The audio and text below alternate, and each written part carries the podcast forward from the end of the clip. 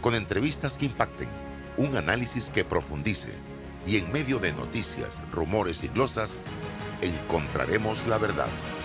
Presentamos a una voz contemple y un hombre que habla sin rodeos con Álvaro Alvarado por Omega Estéreo.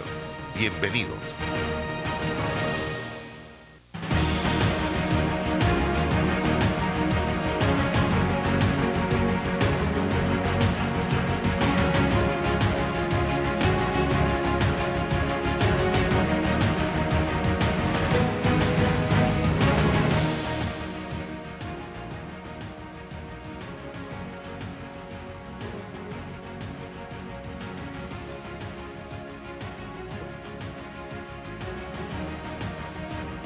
Tal amigos? Tengan todos muy buenos días. Bienvenidos. Estamos ya en este su programa Sin Rodeos a través de Omega Estéreo, emisora con cobertura nacional eh, y mucho más allá. También usted nos puede sintonizar a través de todas nuestras plataformas de redes sociales, donde tendrá la oportunidad de escuchar los análisis y comentarios que realizamos día tras día sobre temas de interés nacional. Instagram a través de Álvaro Alvarado C, también estamos en TikTok, estamos en Twitter, en Facebook, en YouTube, fanpage, todas estas plataformas compartiendo con ustedes. Esta mañana eh,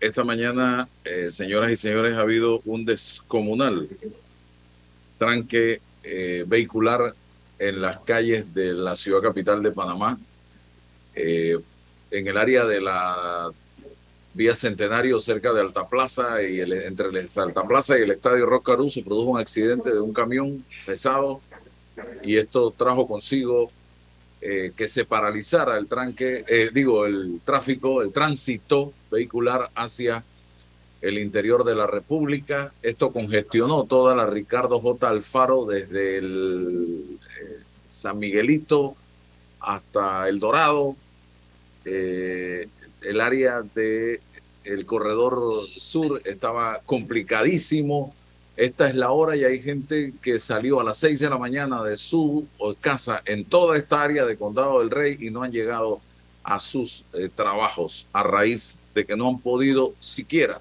movilizarse en el área de la tumba muerto.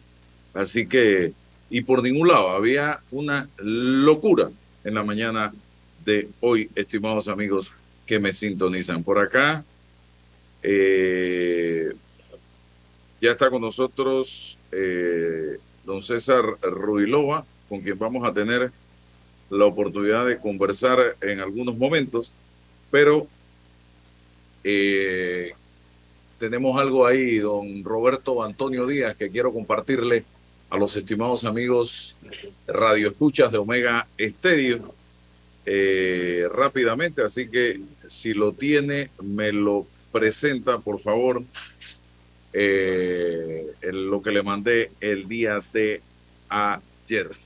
¿Lo tenemos listo? A, a ver, vamos a ver. Ahí está. no es para hacer plata. Y no es después que se inventaron las repúblicas modernas. ¿Por qué digo esto? Porque si la política es expresión de la mayoría, hay que vivir como vive la mayoría y no como la minoría a los que nos apasiona la política. Ser en cuerpo y alma como es la mayoría y no como es la minoría. Pepe Mujica. Ser en cuerpo y alma como vive la mayoría y no como vive la minoría, don César. Y esto va muy atado también de pasajes bíblicos donde se hablaba de que tú no puedes, de que tú no puedes seguir a Dios y seguir el dinero. El dinero no es malo. Nadie ha dicho que el dinero es malo, señoras y señores, porque el dinero es un instrumento que te sirve para vivir dignamente, para adquirir una vivienda, para adquirir un buen carro, para eh, alimentarte, para pagar tus gastos, para pagar tu ropa, para vivir. Pero cuando tú, en vez de seguir a Dios, en vez de seguir a tus principios, a tus valores, tú sigues el dinero, entonces tú andas por el camino equivocado. Así de sencillo. Y les voy a decir algo. Pepe Mujica, traduzcan lo que dijo Pepe Mujica. Los políticos logran escalar a puestos importantes en la estructura de gobierno, representantes de corregimiento, alcaldes, diputaciones, presidente, no por el voto de la minoría, sino por el voto de la mayoría. Y como dice Pepe Mujica aquí, inmediatamente acceden a estos puestos, empiezan a identificarse con la minoría y empiezan a enamorarse del dinero. Y Pepe también dijo en un momento dado, Pepe Mujica, que el que quiera hacer plata, el que quiera hacer negocio, el que quiera hacer dinero, que se quede o se vaya para la empresa privada. Que se quede o se vaya para la empresa privada, porque en el, en el gobierno tú llegas a servirle. En la política tú debes llegar a servirle a las grandes mayorías. Entonces, ¿qué pasa? ¿Y por qué este loco de Álvaro Alvarado hoy viene con este tema?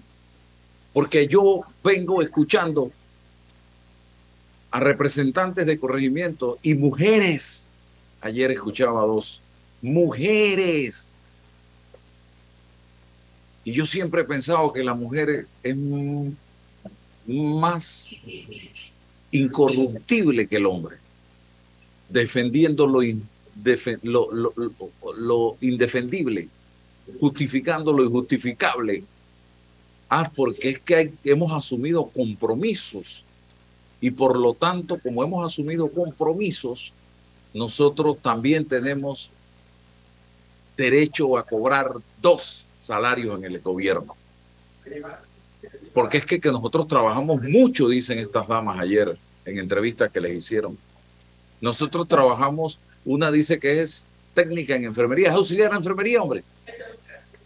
Y también es representante de corregimiento. Por ahí me dijeron que una de las que habló ayer tiene una camioneta último modelo y dice que es que está desesperada.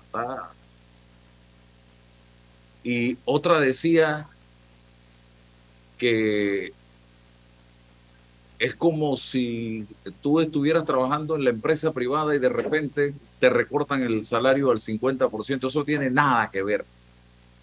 Porque usted en el sector privado, si la empresa se lo permite, donde usted trabaja, cumpliendo usted con los horarios correspondientes, usted puede tener tres trabajos si quiere. Puede trabajar de 8 a 5, de 5 al resto y del resto a las 8 de la mañana sin dormir. Eso usted puede hacerlo pero tiene que cumplir con el horario. Lo que pasa es que en el sector público, y la ley lo establece así, usted no puede ganar dos salarios. Y antes aquí, antes de que la Corte determinara que no se puede ganar dos salarios, que eso de los dobles sueldos o de las licencias con sueldo, no se puede, licencias con sueldo no se puede. Esta gente eran representantes de corregimiento, eran diputados, eran alcaldes, y si trabajaban en el sector público, seguían manteniendo ese salario sin pisar esa institución más nunca en la vida. Entonces yo decía, negocio redondo. Yo soy alcalde de Colón, yo tengo un salario en la autoridad, eh, creo que marítima de Panamá, y acá en la alcaldía de Colón tengo otro salario. El de allá no tengo que ir ni un día, ni a firmar, y sigo recibiendo el chequezón y el de acá, ahora soy el alcalde o ahora soy el representante. Ah, no, y hay gente que es alcalde, representante o diputado y representante, como es el señor Javier Sucre. Y encima hay quienes tienen también un puesto en el sector público y estaban con la licencia con sueldo. Entonces, este, este descaro, este cinismo, este, para mí prácticamente es un robo descarado al Estado panameño. Tiene que acabarse. Y lo decía muy bien ayer y lo repito hoy. Señores, en este país hay miles de personas que no tienen un trabajo, hay miles de personas que no tienen un trabajo y ustedes están peleando en la asamblea por una ley para tener dos salarios, para tener dos salarios del Estado. Por ahí me acaba de llegar la información, Roger Foderer, 20 veces campeón de individuales de Grand Slam, se retirará del tenis de alto nivel después de la Copa Lever en Londres a finales de este mes. Y por acá, también eh, ayer la asamblea, ya le voy a dar la palabra a don César, y yo subí un Twitter al respecto porque yo soy un hombre de folclore. Me encanta el folclore y recorrí el país entero promoviendo el folclore nacional y proyectando el folclore nacional. No voy a criticar esto, pero hacía la pregunta. Luego de ver que aprobaron ayer en tercer debate el Festival del Sombrero pintado en la Asamblea, vi a poco de diputados con sombrero. También aprobaron ayer en la Asamblea el Festival del Tambor y la Pollera en San José de las Tablas y su patronato, otra iniciativa de otro diputado. Pero yo me pregunto, sin criticar esto, porque repito, yo respeto el folclore nacional y siempre lo he apoyado, pero yo me pregunto a los diputados de la República, mm, ¿me pueden ahora decir y enumerar, señor Cristiano Adames, cuántas leyes se han aprobado en la Asamblea para hacerle frente al desempleo que tenemos en Panamá, no al doble salario de los representantes y alcaldes, la baja calidad educativa que enfrentamos, la corrupción que nos está carcomiendo en este país, la inseguridad y otros temas que son de carácter social importante económico importante, de salud y de educación importante para el país. Esa es la gran interrogante que yo le hago al señor Cristiano Adame, que ayer lo vi muy ensombrerado en la Asamblea Nacional de Diputados, mientras en las gavetas de la Asamblea hay un montón de leyes que nos pueden ayudar mucho a resolver graves problemas nacionales y ellos le dan prioridad a estos temas que para no los voy a criticar, repito, yo respeto eso, pero debe haber un balance. Entonces, Adelante. Gracias, Álvaro. Buenos días. Buenos días a todos los que hoy, eh, eh, jueves 15 de, de, septiembre, nos, nos escuchan eh, por Sin Rodeo y, y, nos miran también a través de las redes sociales. Cuando uno habla de, de José Pepe Mojica, es un ejemplo de consecuencia, ¿no? De una persona que dice y hace las cosas, eh, hace lo que dice, y eso es consecuencia personal, ética y también consecuencia y ética en, la política. Timbre, timbre de orgullo para, para, Latinoamérica, ejemplo de exportación de un político con, una visión interesante em, y que hoy se pasea por el mundo con su sencillez, con su con su lógica y con su ejemplo, con su bagaje de moralidad, eh, para decirle al resto de los líderes políticos de, del mundo cómo, cómo, se hace desde la transparencia. Eh, basta lo, lo, lo, fundamental, la voluntad eh, adicional, dona parte de su salario para obras y, y desarrollo en su comunidad. Así que, ¿quién más que Pepe Mujica para, para hablarnos de, de, este asunto? Y es una, hoy es una excepción de la gran crisis de la democracia representativa. Eh, esto de que la, mayoría eh, eh, decide y elige a, una minoría para que nos represente. esa relación entre lo que él plantea, porque esa minoría no es, no tiene sensibilidad, no, no tiene, no tiene em, empatía con, esa, esa, gran mayoría, con ese gran ejemplo. ¿Qué, pasa allí? ¿no? ¿Y, ¿Y, qué factores están generando que esa, representatividad cada vez vaya, vaya generando mayor crisis? No hay un diagnóstico general para todos los países, por lo menos en Latinoamérica. Hay ejemplos de, corrupción, de exabruptos, de extralimitaciones, de componendas, de falta también de efectividad en los, proyectos y los programas democráticos. Creo hoy que hoy el Día Internacional de la Democracia a propósito de lo que conversamos. ¿Qué hacer con, esta, con estos líderes eh, que, no, que por la regla del juego de la democracia son los que tienen la legitimidad y el poder para, para representar a, la gran mayoría?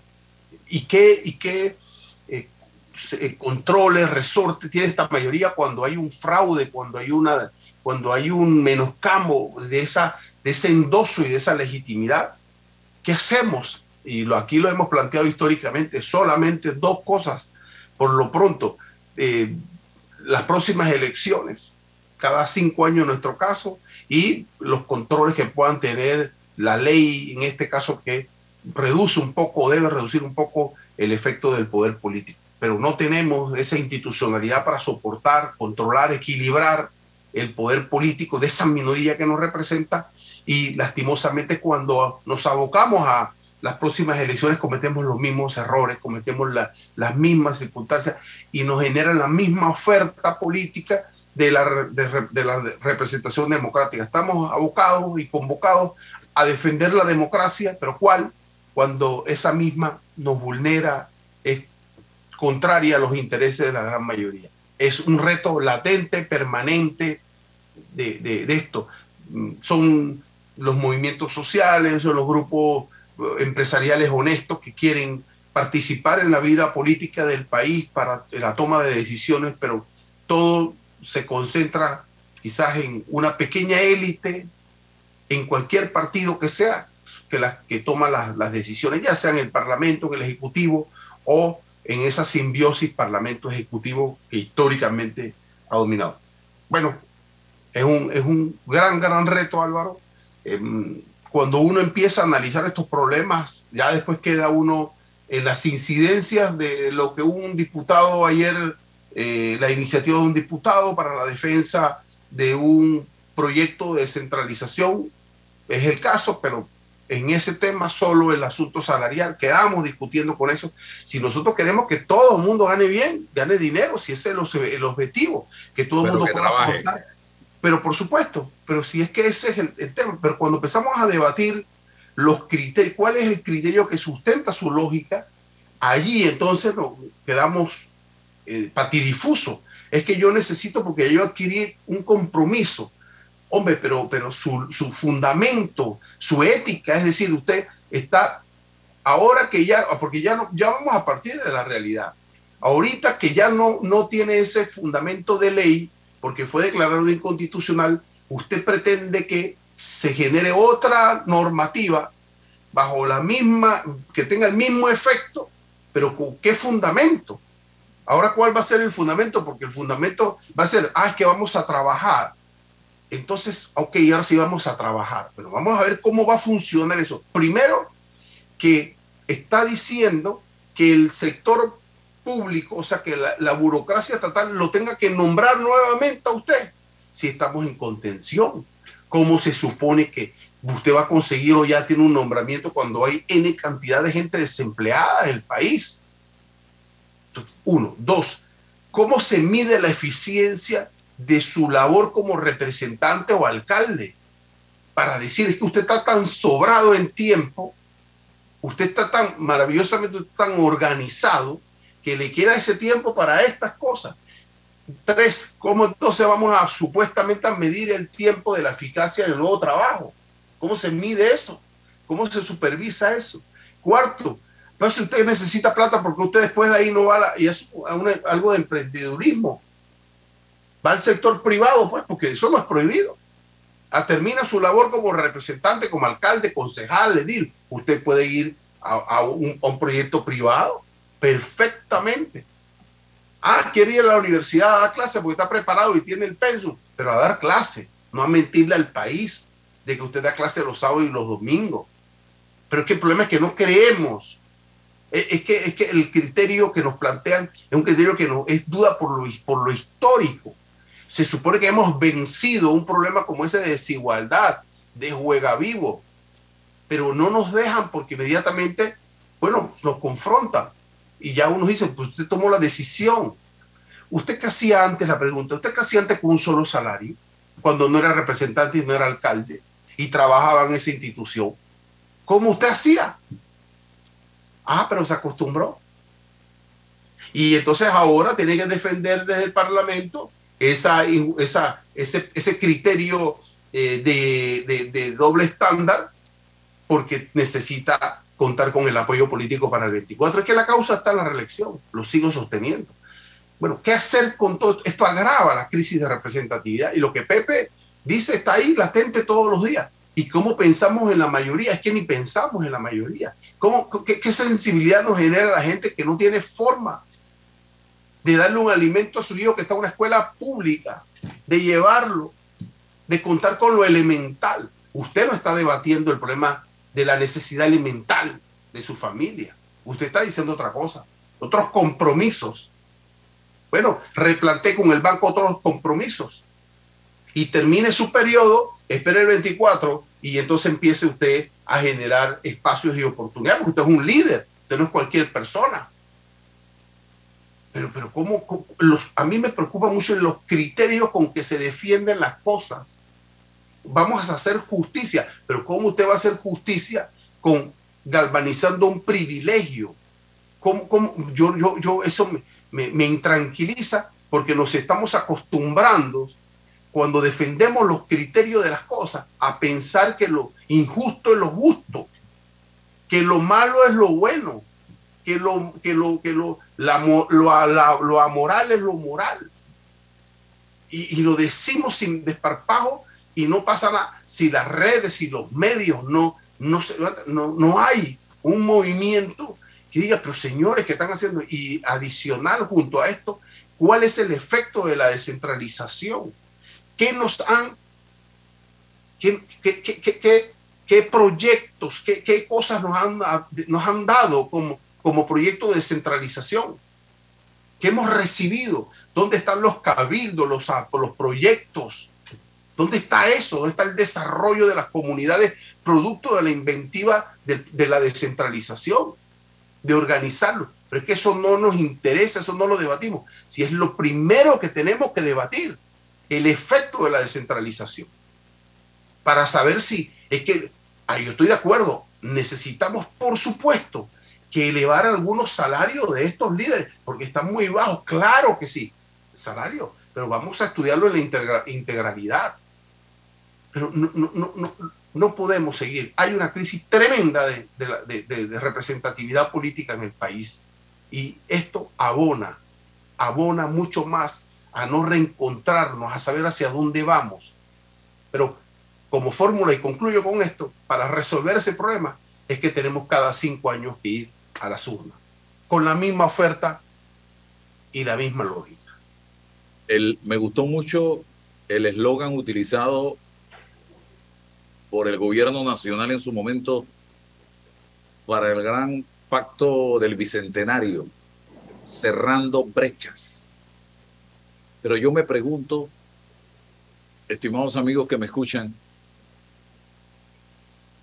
no es la misión del político cuando llega a un cargo, ya sea por designación o por elección, trabajar para cerrar las brechas en materia educativa, en materia económica, en materia de salud, en materia social.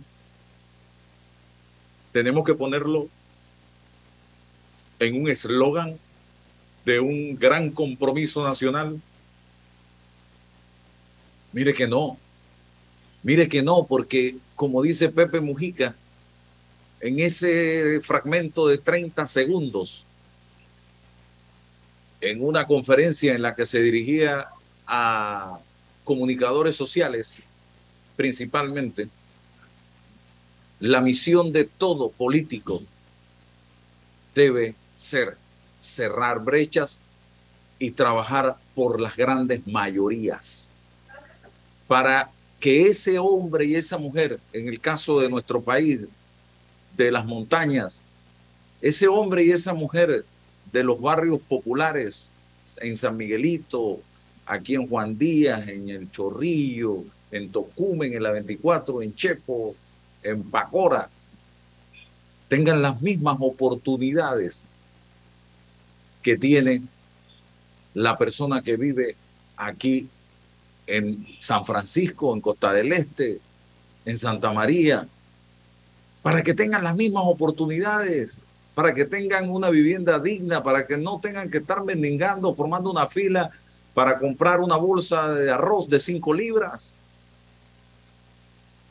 para que esa gente gane un salario digno que les permita llegar, si quieren ir al Riva Smith, que vayan al Riva Smith, don César. Si quieren ir al rey, que vayan al rey.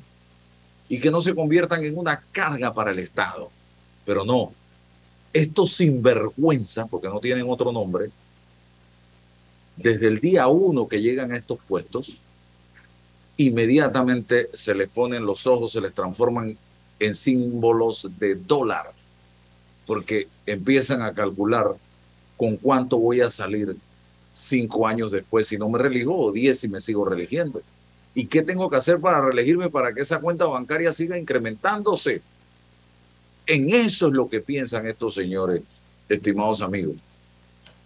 Entonces, la mejor forma de cortar eso es en mayo del 2024, usted aprendiendo y dándole valor a ese voto que usted va a depositar en las urnas.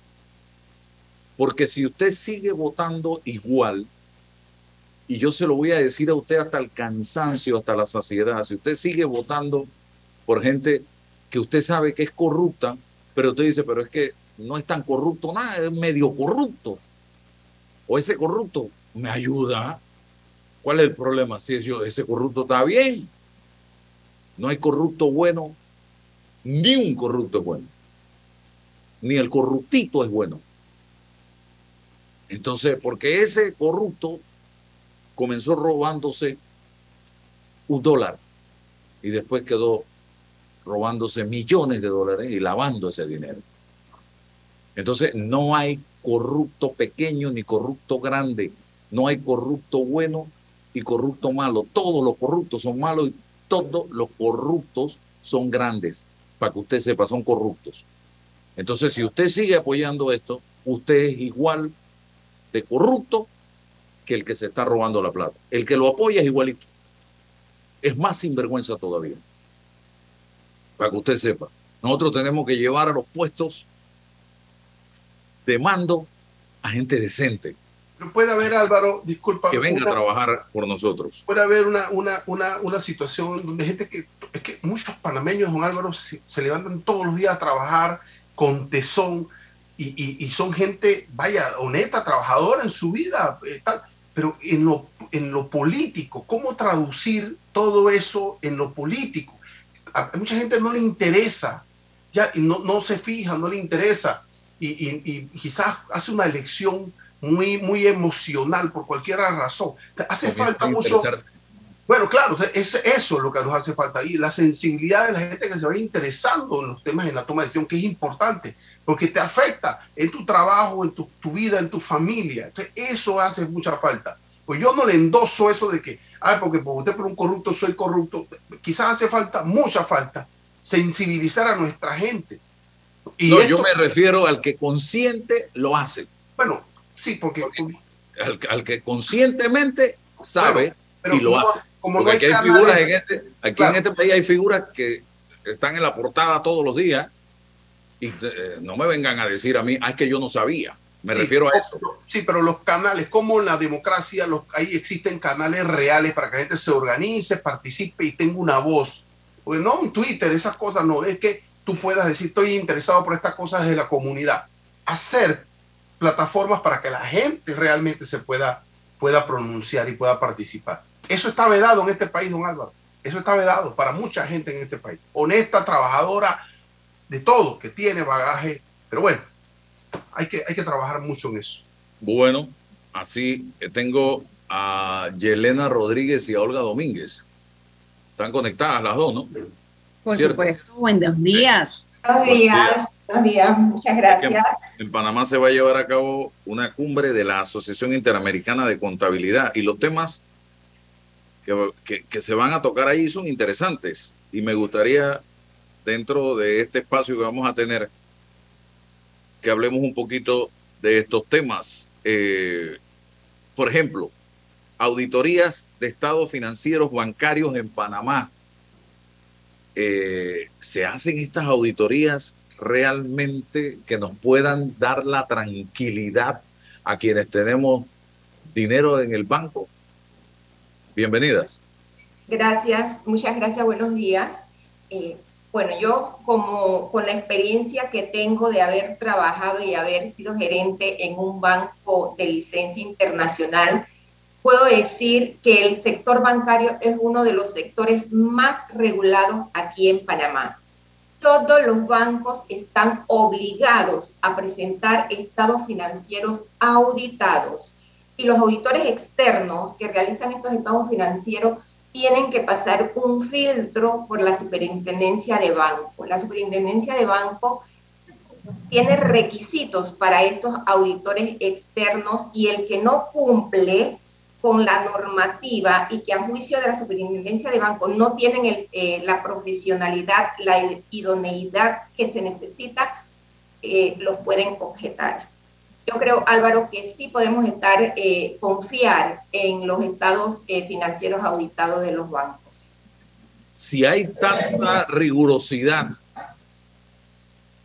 yo tengo que traer a la, al tapete una, una, una pregunta. ¿Qué pasó en el país en el quinquenio 2009-2014? Eh, que aquí la plata entraba a los bancos como el agua en una en la potabilizadora de Chilibre. Eh, mire lo que está saliendo en las vistas fiscales que se están leyendo en la audiencia de Odebrecht. Ah, no había control de nada, entraba dinero y dinero y se movía dinero y, dinero y aquí, ¿qué pasó entonces? ¿Hubo un descuido? ¿Qué pasó allí? Como en todo, Álvaro, eh, es difícil controlar la corrupción. Eh, hay eh, no podemos juzgar a todo el sistema bancario por algunos bancos que hayan fallado. Eh, en esto eh, estriba de que los bancos tienen que tener controles robustos para controlar este tipo de flagelos. yo no juzgaría a todo el sistema bancario porque algunos bancos hayan fallado, Álvaro. Los desafíos en este momento para los negocios ante la digitalización. Hoy estamos viviendo un mundo moderno donde todo se hace a través del Internet prácticamente. Bueno, eh, los negocios sí eh, tienen grandes desafíos y aquí tenemos eh, inconvenientes o, o, mejor dicho, la situación de que las pequeñas y medianas empresas tienen presupuestos pequeños para abordar la digitalización que, que en resumida cuenta tienen que invertir grandes cantidades. Los presupuestos de estas empresas son pequeños para la digitalización. También muchas empresas aquí en Panamá son empresas de familia y se resisten al cambio y quieren mantener ese status quo que heredaron de sus antepasados y les falta como visión no, temen a la innovación y no quieren arriesgarse. Pierden de vista de que los beneficios que le trae la digitalización, mejor comunicación, mayor productividad, clientes más satisfechos, mejoran eh, la reserva de sus datos, ya que los pueden subir a la nube o pueden tener eh, dispositivos eh, con copias de seguridad. O sea, la, digitalización vino para quedarse y, todos los profesionales, todas las empresas tenemos que acogernos y tenemos que subirnos a ese carrito de la digitalización para estar en esta era moderna. Pero la digitalización le está quitando espacio al, al hombre, al ser humano. Se está reduciendo el recurso humano en muchas empresas producto de que la digitalización, de que la tecnología, de que esta época que estamos viviendo resuelve mucho más que la misma persona, que las manos de la persona. Más que quitarle espacios, Álvaro, yo te diría eh, que lo que hace es brindarle herramientas para ser más eficiente. Nunca jamás vamos a poder eh, minimizar ni evitar eh, la intervención humana dentro de los procesos. Lo que viene a hacer la digitalización es apoyarnos a nivel de innovación, a nivel de transparencia, a nivel de reglamentaciones, estructuración eh, tecnológica, de poder tener resultados más rápidos, más no así para ni con el enfoque de quitarle espacios a, los empleados dentro de, las compañías y a nivel de empresarial global. Así que yo lo vería realmente la digitalización como una herramienta muy poderosa para llevarnos al siguiente nivel. César. Sí, buenos días, muchas gracias. Ah, eh, yo soy abogado eh, y siempre nos planteamos hacia dónde va el derecho en el siglo XXI, el planteo, hacia dónde va la contabilidad, qué se discute, qué, cuáles son las, los derroteros por los que hoy la contabilidad está debatiendo su, su, ciencia, su paradigma. Definitivamente, César. Hoy por hoy tenemos múltiples retos eh, que cumplir. Los temas de corrupción, de ética o falta de ella, de falta de transparencia, no son retos del día de hoy, son cosas que vienen desde los inicios del mundo. Eh, hay muchas referencias incluso de eso en, tiempos de emperadores, pero al punto que quiero llegar es, si bien, y como cuestionaba Álvaro hace un rato, eh, estamos hablando de estados financieros en momentos que no estuvieron tan transparentes, de reglamentaciones, leyes y normativas que no estuvieron tan transparentes. Hoy por hoy, los contadores, los auditores, los consultores, los expertos a nivel fiscal, tributario, laboral, tienen la necesidad de reforzar en función de las normativas y las reglamentaciones existentes. Háblese de normas internacionales de contabilidad, háblese de normas de calidad, de normas de auditoría, de normas de sector público, incluso a nivel de sanciones, de códigos éticos que rigen la profesión y que nos exigen a nosotros estar en un, espacio de blanco o negro, no espacios grises, como decía Álvaro, blanco o negro. ¿Está bien o está mal? La ética en los profesionales. Hoy parece que esto se ha perdido, la ética en este país. Te voy a decir que no solamente en este país. Hay algo en lo que propiamente a nivel de contadores, eh, nosotros decimos que es la ética genética. Tú vienes con un código ético eh, de tu casa, un código ético que te han enseñado en tu escuela en tu universidad, pero eso se ve de alguna forma eh, consolidado con las reglamentaciones, las normativas, todo eso es lo que te lleva a un actuar transparente.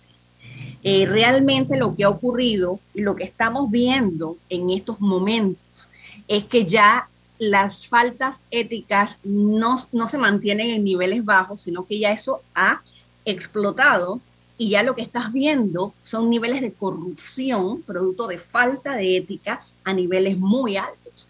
Entonces, realmente existen reglamentaciones, existen códigos éticos, existen normativas, existen leyes, simple y sencillamente eh, la persona tiene la opción, como bien dices, de escoger o no escoger. Y muchas personas están escogiendo por irse por el lado oscuro, en lugar de ir a la transparencia. Entonces, realmente un poco lo que queremos traer nosotros con esto es cuál es la visión global, no solamente de la Asociación Interamericana de Contabilidad, de la Federación Internacional de Contadores, nos vamos más allá del G7, del G20, que son organismos ya mundiales compuestos por países del primer mundo, para tratar de normar aún más y que en ningún nivel de la cadena se produzcan los temas eh, eh, de corrupción tratando de incorporar siempre la ética y minimizando con esto los riesgos. Álvaro, yo agregaría que la ética no debe quedarse solo en palabras, debe convertirse en acción en todos los actos del ser humano. No, definitivamente, en materia de contabilidad es muy delicado y César conoce mi experiencia, no voy a mencionar nombres, pero fui víctima de un contador porque deposité la confianza en esta persona eh, y me traicionó, pero horriblemente, horriblemente, porque por mis actividades diarias, uno a la persona que contrata para hacerle estos servicios, en el día a día le va depositando la confianza. Y eso fue horrible, que tuve incluso que eh, amenazar con sendas demandas ante la situación que, se, que descubrí. Y lo descubrí en la propia Dirección General de Ingresos. Porque a mí me gusta estar yo personalmente, periódicamente verificando mis cosas, que si el pajisalvo, que esto, y me encuentro con una clase de ñamería, y lo voy a decir así, eh, que la persona tuvo que reconocer que efectivamente me estaba robando. Imagínense ustedes. Porque no había escapatoria. Entonces, yo, yo le aconsejo a la gente, a las empresas, a los empresarios, a los comerciantes, que estén pendientes el día a día mm. en estos temas de eh, impuestos, Dirección General de Ingresos, que a veces mm, yo no tengo mucho conocimiento al respecto, pero he ido eh, a través del pajisalvo y de verificar yo mismo en la computadora, eh, recortando la brecha esa del desconocimiento que tenía. No, y ese recorte de, de brecha no es solamente, no es solamente uno, como el cliente final. Es que el recorte de brecha tiene que ir incluso desde la Dirección General de Ingresos. Hay muchos vacíos que todavía observamos eh, se observan situaciones como eh, se están utilizando números de CPA de otras personas mm. y eso pasa desapercibido. Eso es, eso es terrible porque te pongo el ejemplo. Yelena Rodríguez, CPA con número tal, puede ir a la cárcel por un estado financiero, una declaración de renta que se presentó con mi número sin que yo tenga la menor idea. Esas cosas están... Eso no puede pasar, eso no debe pasar. Así es. Y eso es una forma muy clara de corrupción de un acto eh, total y falto de ética. Eso es como si un médico utilizara eh, eh, eso, eso, el registro o la idoneidad de otro. Exactamente. Pero ¿qué está ocurriendo? Oh, Realmente no hay los mecanismos todavía en posición para identificar ese tipo de anomalías y darte cuenta para poder llevar a penalizar. Eh, los crímenes financieros en Panamá, ¿qué tanto se dan y qué tipo de crímenes financieros? Como en todos los países, Álvaro, los crímenes financieros tienen sus altas y sus bajas y dependen de la situación de cada país en cuanto a lo social y a lo político. Hablas de crimen financiero, ahora mismo estamos viviendo uno que está en la palestra pública, es el caso de Obedrecht, es un caso que afectó a muchos países de Latinoamérica, si no me equivoco, ocho o nueve países, y que ahora mismo eh, eh, lo tenemos en vivo aquí en Panamá en la audiencia que se está llevando a cabo. Y esto lo que debiera dejar como lección es que los países procuren una mejora a las leyes de contratación. Allí hay un vacío y por eso se dan este, este tipo de flagelos. César. Bueno, eh, todos tenemos que aportar a la institucionalidad del país desde de ahora. De hecho, en, todo este drama de, los, de los y de la necesidad de atacar el crimen eh, organizado internacional, se pone en perspectiva ¿no? las profesiones liberales que hace un abogado eh, con su manejo de su cliente corporativo, cómo se entrelaza con el contador de esa sociedad o de esas sociedades para el manejo oportuno de la información, para mantener la información a disposición. Todos estos cambios nos ponen a perspectiva de, eso, de, de, un, de, una gobernanza, de, corporaciones transparentes, en lo privado y en lo público. Usted no puede hacer una cosa en lo privado y en lo público otra. Tener mucho cuidado con su imagen, con sus responsabilidades, con su firma. Esto de que ah, te, doy mi firma porque me vas a dar N cantidad de dinero, eh, eso debe desaparecer de cualquier lógica. Ocurre también en la abogacía, no se crean. Eh, yo he trabajado con muchos contadores para, en materia de los peritajes. Tenemos una relación y una vinculación extraordinaria. He trabajado con excelentes profesionales para, para, pues, para examinar eh, estos elementos y, la tecnología, por supuesto, que es parte integral en, esta, en esta comunicación y este desarrollo. éxitos, muchos éxitos y, ojalá que puedan convocar a la mayor cantidad de contadores y contadoras del país. Otra pregunta, la transparencia. Se te corta la señal. Eh, eh, me gustó esto de la ética genética, me gustó. Sí. Sí, la transparencia. Panamá ha habido, tu, tu, audio se está cortando, César. Eh, Panamá se ha generado un debate desde hace muchos años por ausencia de transparencia en el sector público. Eh, y esto nos ha llevado a lo que hoy estamos viendo, procesos judiciales gigantescos por temas de corrupción. Eh, no puedo decir que hoy seamos más transparentes que ayer porque todavía tenemos un problema. Y yo soy un creyente en que la transparencia es una. No hay medio transparencia o un poquito de transparencia. O hay transparencia o no hay transparencia. Así de sencillo. A ver, eh, para que me hablen de este tema. Justamente, Álvaro, eh, ese es uno de los temas en los cuales nosotros estamos profundizando. Ética y transparencia y para nosotros vinculándolo como antídoto de la corrupción. En el caso de los contadores particularmente, auditores, asesores tributarios, financieros, laborales, nosotros jugamos realmente un papel fundamental dentro de los temas de fraude y corrupción, tanto a nivel interno de las instituciones como eh, a nivel externo al desempeñar roles de auditoría. Entonces es bien importante que nosotros tengamos claro eh, los temas de transparencia, dónde inicia y dónde termina el derecho de cada quien, dónde inician las reglamentaciones, hasta dónde puedes aplicar y hasta dónde eh, simplemente se crea algún vacío que tenga que ser verificado. Pero es justo lo que tú dices, hay blanco o hay negro, no hay términos medios. Esto es lo que realmente eh, esquematiza lo que es la transparencia como tal.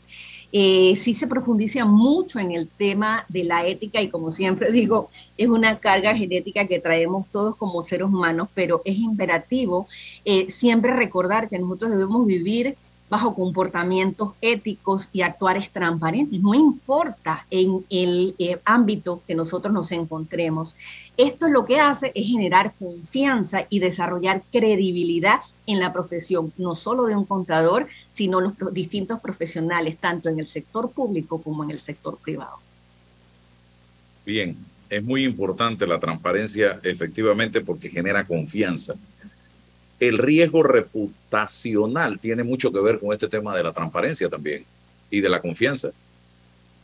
Es, es, así, Álvaro. La confianza de un sistema o una empresa para mí recae en los valores de quienes ostentan la posición más alta. Y los valores morales son muy importantes, vienen siendo como el verdadero jefe. La persona que tiene valores morales íntegros no va a fallar. Y el riesgo reputacional está en función de la voluntad política de la máxima autoridad de implementar políticas y procedimientos robustos. Si eso se da, tenemos confianza y cubrimos nuestro riesgo reputacional, como empresa, como país, como persona. Bien, eso es importante eh, señalarlo también porque hoy estamos en listas y no listas grises, negras, por temas precisamente eh, relacionados con este asunto que ustedes están planteando. Eh, y hablando de transparencia en las finanzas públicas, ¿ustedes piensan que existe o no existe actualmente? Bueno, sería una experiencia, sería una expresión muy personal, pero lo que sí puedo decir es que se ha visto muy mermada la transparencia en el pasar de los años, eh, sobre todo en la última década. Eh, digamos que situaciones siempre, siempre va a ocurrir, fraude, la posibilidad de fraude siempre va a estar.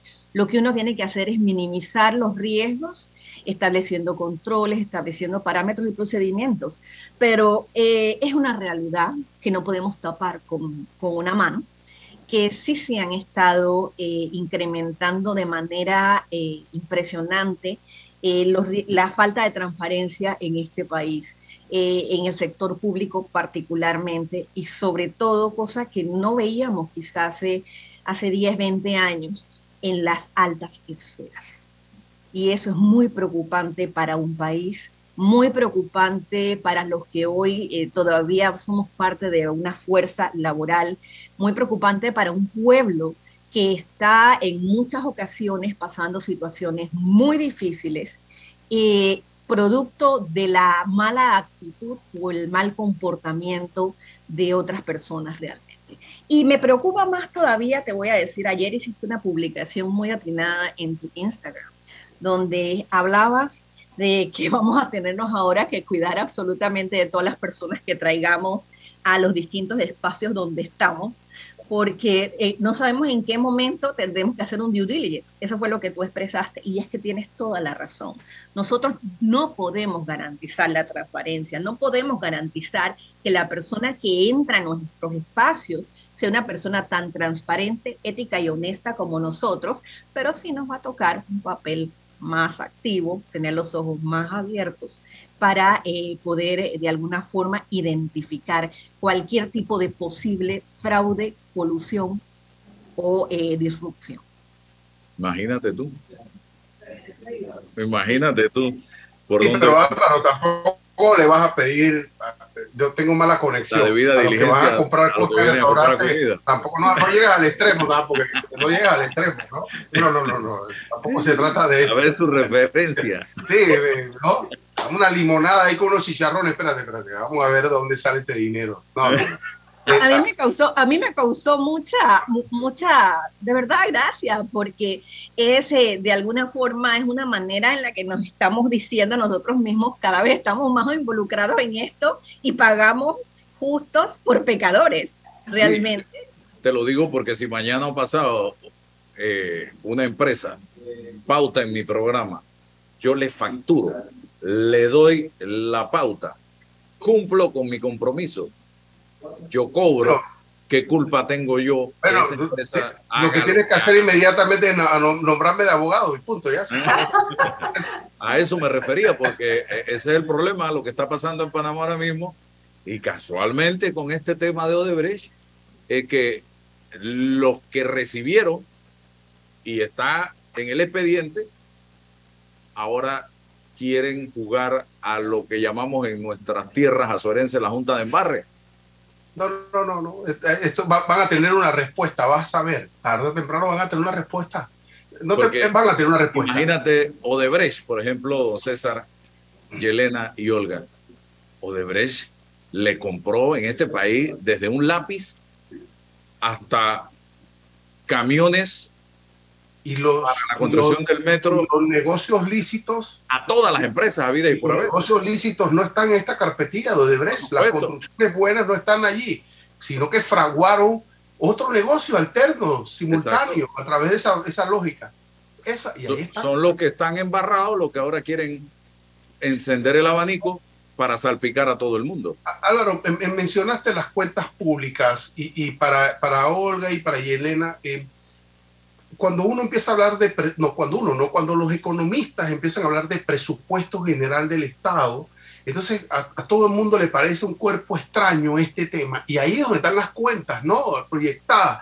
¿Cómo hacemos un poco académicamente para, no sé si en las escuelas, en qué lugares empezamos a ofrecerle a la gente elementos básicos para que conozcan qué significa eso? Porque ahí está la regla de juego. Si bien tiene un componente político, tiene unas cosas jurídicas, pero cómo la gente empieza a descifrar que no es otra cosa que, por lo menos más grande que un presupuesto pequeño de familiar, pero hay términos, hay conceptos. Entonces, si desde, desde, los, desde el grupo de los contadores nos pueden, pudiesen ayudar a que la gente manejara conceptos y categorías básicas en ese tema. Mira, de hecho ya estamos trabajando en esto, no solamente a, nivel local, de los gremios y organismos locales, sino con directrices recibidas de la Asociación Interamericana de Contabilidad, de la Federación Internacional de Contadores, de los entes normativos, eh, donde básicamente hemos dicho, por un lado, tenemos que trabajar en el relevo generacional. ¿Quiénes son? Las personas que están saliendo de las universidades, los, profesionales ya que están, eh, como le digo yo, entre los 30 y 40 y 50. Este, pero realmente tenemos que trabajar en paralelo en los semilleros generacionales en las escuelas. Nosotros estamos, ya tenemos un programa eh, desarrollado por Comisión de Tecnología y de hecho propuesto por un panameño, eh, donde se está trabajando todo lo que es el tema de relevo generacional para que se entienda el porqué de la ética, el porqué de la transparencia, cuáles son los principios básicos de la profesión, integridad, honestidad, compromiso, todas estas cosas que realmente van formando la personalidad, porque, y nuevamente, a pesar de que traemos un código ético genético que viene de nuestras familias, de nuestros antepasados, nosotros pasamos por una escuela y se nos enseñan cosas, pasamos por una universidad y se nos enseñan cosas y luego salimos a la escuela de la vida y aprendemos otras tantas. Y luego llega el punto donde te encuentras en la disyuntiva de tú definir el criterio que debes utilizar. Entonces, realmente ya se están trabajando en semilleros, en colegios, ya estamos trabajando en lo que es el relevo generacional y la mentoría en la contabilidad en todos sus ámbitos para que nosotros podamos de alguna forma tener preparados ya las futuras generaciones. Sí, efectivamente, eh, aunado a lo que dice Yelena, nosotros en esta novena cumbre de las Américas que vamos a tener aquí en Panamá, eh, vamos a tenemos invitados a cinco colegios, estudiantes de cinco colegios con sus profesores para que participen eh, de manera gratuita de este evento y vivan las realidades y refresquen sus conocimientos, amplíen sus conocimientos y sean, como dijo Yelena, el semillero generacional de nuestra profesión. O sea, nosotros eh, seguimos cultivando lo que es el semillero generacional en las escuelas eh, secundarias y el relevo generacional en las universidades. Bueno, el evento será para que inviten a la gente a participar. El evento, la novena cumbre de las Américas, será el día 5, 6 y 7 de octubre en el Megapolis Convention Center. Este evento es la primera vez que se, realiza en Panamá. Tenemos eh, participantes de 21 países que conforman la Asociación Interamericana de Contabilidad y hasta ahora llevamos más de 800 delegados inscritos de los diferentes países. Tenemos un programa eh, técnico de calidad mundial con 27 expositores internacionales que les van a representar 20 horas de educación continua.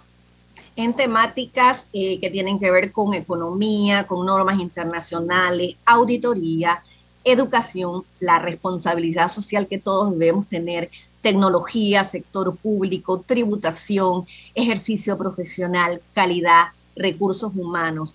Vamos a tener tres paneles a nivel de tributación, de ejercicio profesional y de calidad.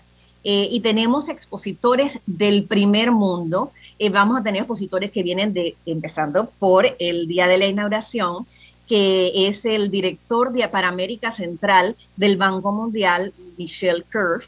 Vamos a tener expositores de Bélgica, de Argentina, de México, de España, de Brasil, República Dominicana, Estados Unidos, Colombia, Ecuador y por supuesto de nuestra tierra, Panamá. Así que les invitamos 5, 6, 7 de octubre para que se sumen a este gran movimiento de 21 países interamericanos que se unen en nuestra ciudad.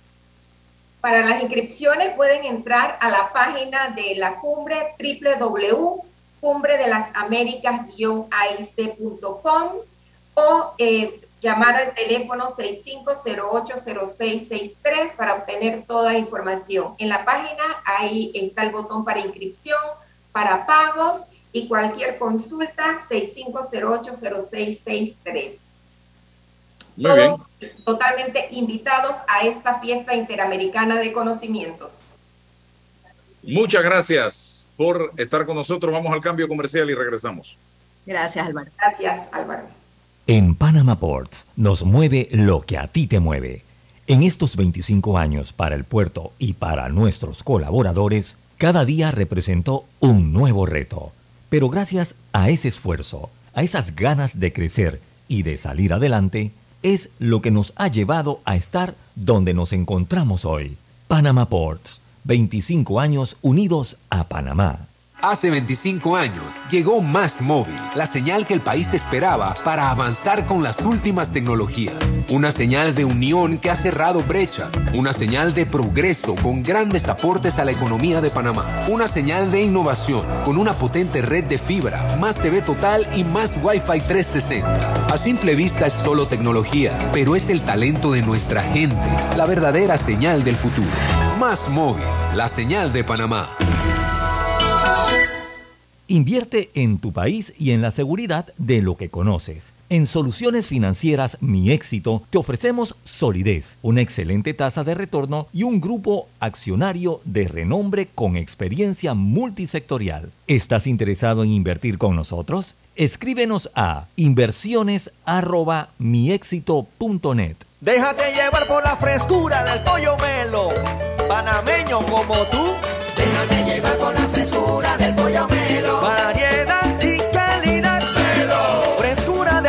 Estándares. la calidad es una promesa.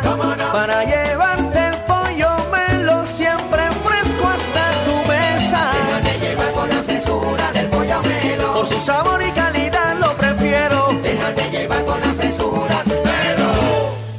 Bueno, yo veo que la carretera acá en Lomacobá está avanzando. Yo me dedico a la venta de frutas y vegetales, abastecos, abarroterías y tienditas. Y uno se pone contento, pues, de que con la construcción de todos estos carriles que están haciendo, voy a poder llegar más rápido allá a la ciudad y voy a repartir todo en menos tiempo y ahorrarme plata en gasolina. Ya falta menos. La ampliación del tramo entre el Puente de las Américas y Arraiján lleva más del 50% de avance y al terminar será más fácil entrar y salir de la ciudad, mejorando la vida de cientos de miles de panameños. Ministerio de Obras Públicas, Gobierno Nacional. Ni los chats puedo leer ya. En Sosa y Arango el examen es de cortesía y hay paquetes de aros más lentes desde 49 balboas. Es que no tengo tiempo de ir hasta allá. Son 36 sucursales, siempre hay una muy cerca. Óptica Sosa y Arango, tenemos todo para ti. ¿Ya tienes todas tus vacunas? Protégete de enfermedades y sus complicaciones en el futuro. Prevenir es la clave para una vida sana. Las vacunas son seguras. Caja de Seguro Social. Aquí, ahora, siempre. Cuidemos juntos el Metro de Panamá manteniendo sus instalaciones limpias, evitemos comer en ellas y botemos la basura en los recipientes marcados. La metrocultura la hacemos juntos. Metro de Panamá, elevando tu tren de vida. Bueno, me voy a comer con una estrella. Espérate, ¿y tu esposa sabe? Claro, ella sabe que la estrella del sabor es American Star. Y por eso en la casa comemos delicioso. American Star, el tasajo, jamón, chorizos y embutidos más suaves, económicos y con el sabor que le gusta a todos. ¡Oh! ¿Me invitas a conocer esa estrella? Busca la estrella roja y azul American Star, la estrella de tu cocina. Bambito Agua de Manantial, suscríbete a nuestro servicio a domicilio de garrafas y nosotros te llevamos tu Bambito Agua de Manantial hasta tu casa u oficina. Haz tu pedido ya al 206-0019 o al 6942 2262. La respuesta a tus necesidades la encuentras en la Feria Caja de Soluciones de Caja de Ahorros. Te esperamos del 16 al 18 de septiembre en nuestras sucursales de David Centro, Chitré, Santiago Centro, Penonomé, 24 de diciembre, Los Pueblos, Casa Matriz y Parque Libertador con promociones especiales y actividades para chicos y grandes. Te esperamos. Atención segura y confiable a través de videollamadas desde el Centro de Atención al Usuario y kioscos multiservicio ubicados en puntos accesibles en todo el país. Son parte de los cinco mecanismos del Tribunal Electoral para el proceso de firma de respaldo a precandidatos de libre postulación. En el Tribunal Electoral trabajamos permanentemente y estamos preparados para cumplir con transparencia este proceso que inicia a partir del 15 de agosto de este año en pro de la democracia. Tribunal Electoral, la patria la hacemos contigo. Apoya a tu productor local. Apoya a tu país. Cemento Chagres, el cemento panameño que nos une.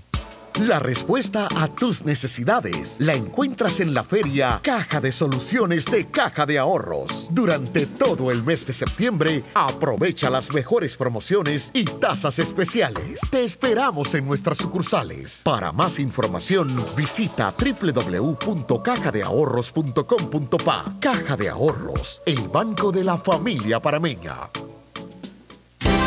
Eres grande Panamá, abriendo rutas al progreso, caminando hacia el futuro, avanzando en el proceso. Eres grande Panamá, juntos vamos creciendo.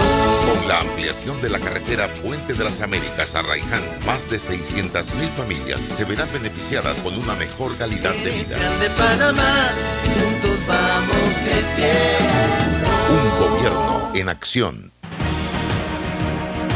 Bien, llegamos al final. Eh, importante, repito, que la gente sintonice, evalúe, escuche, lea lo que está pasando en la audiencia, porque está dejando de manifiesto, está dejando eh, eh, claramente establecido cómo funcionaba una estructura criminal durante dos periodos de gobierno, de el gobierno de Martinelli y el gobierno de Varela en este país, donde se hicieron estas obras eh, por parte de la empresa Odebrecht. César, para cerrar. Sí, está en crisis la democracia representativa, nuestros líderes, la minoría que nos representa, hoy se, se- enfrenta a una, a una crítica eh, sobre la legitimidad y eficacia de esa representación. ¿Qué hacer? Es el reto, el proyecto nacional. Más democracia directa, más participación en la vida civil, creo que es una fórmula generar la institucionalidad y fortalecerla para acompañar a los liderazgos políticos también, bueno, es un reto. Creo que entre todos, como un desafío a lo estructural, tiene que ver con el, ex- el examen de la constante crisis de la representación política en el país. Está pendiente y requiere de la inteligencia de los panameños y panameñas organizadas y de bien que aman este país, don Álvaro.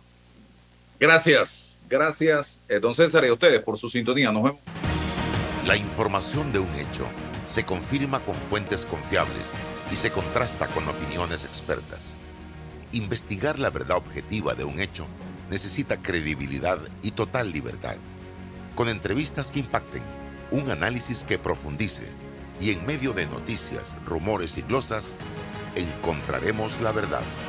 Presentamos a una voz contemple y un hombre que habla sin rodeos con Álvaro Alvarado por Omega Estéreo. Gracias por su sintonía. Da Vivienda le da mejores condiciones y grandes premios. Compramos el saldo de su tarjeta de crédito de otros bancos al 0% de interés durante 24 meses y participe en el sorteo de un carro nuevo, bicicletas eléctricas y scooters eléctricos. Aproveche, mueva el saldo de sus tarjetas de crédito y gane. Conozca más en www.comprasaldodavivienda.com.pa. Aprobado mediante resolución número MEF-RES 2022-1538 del 16 de junio de 2022. Hola Carlos, ¿ya tienen tus facturas electrónicas? Sí, yo emito y certifico con Digifat, proveedor certificado por la DGI. Con Digifat fue todo muy sencillo. Contraté y ya estaba facturando en menos de 10 minutos. Yo quiero certificar mis facturas con Digifat. ¿Cómo lo hago? Sencillo, Juan. Comunícate al 375-5009 o envía un email a ventas arroba digifat.com.pa. Hey, gracias Carlos. Llama enseguida a Digifat al 375-5009.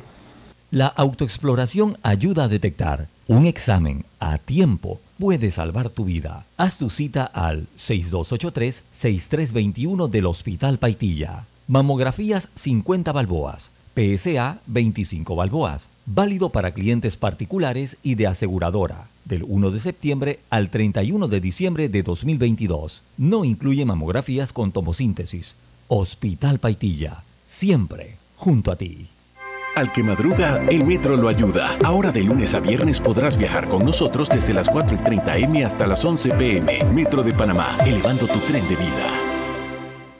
La respuesta a tus necesidades la encuentras en la feria Caja de Soluciones de Caja de Ahorros. Durante todo el mes de septiembre, aprovecha las mejores promociones y tasas especiales. Te esperamos en nuestras sucursales. Para más información, visita www.cajadeahorros.com.pa. Caja de Ahorros, el banco de la familia parameña.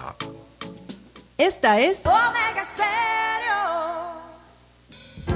Omega Estéreo, cadena nacional.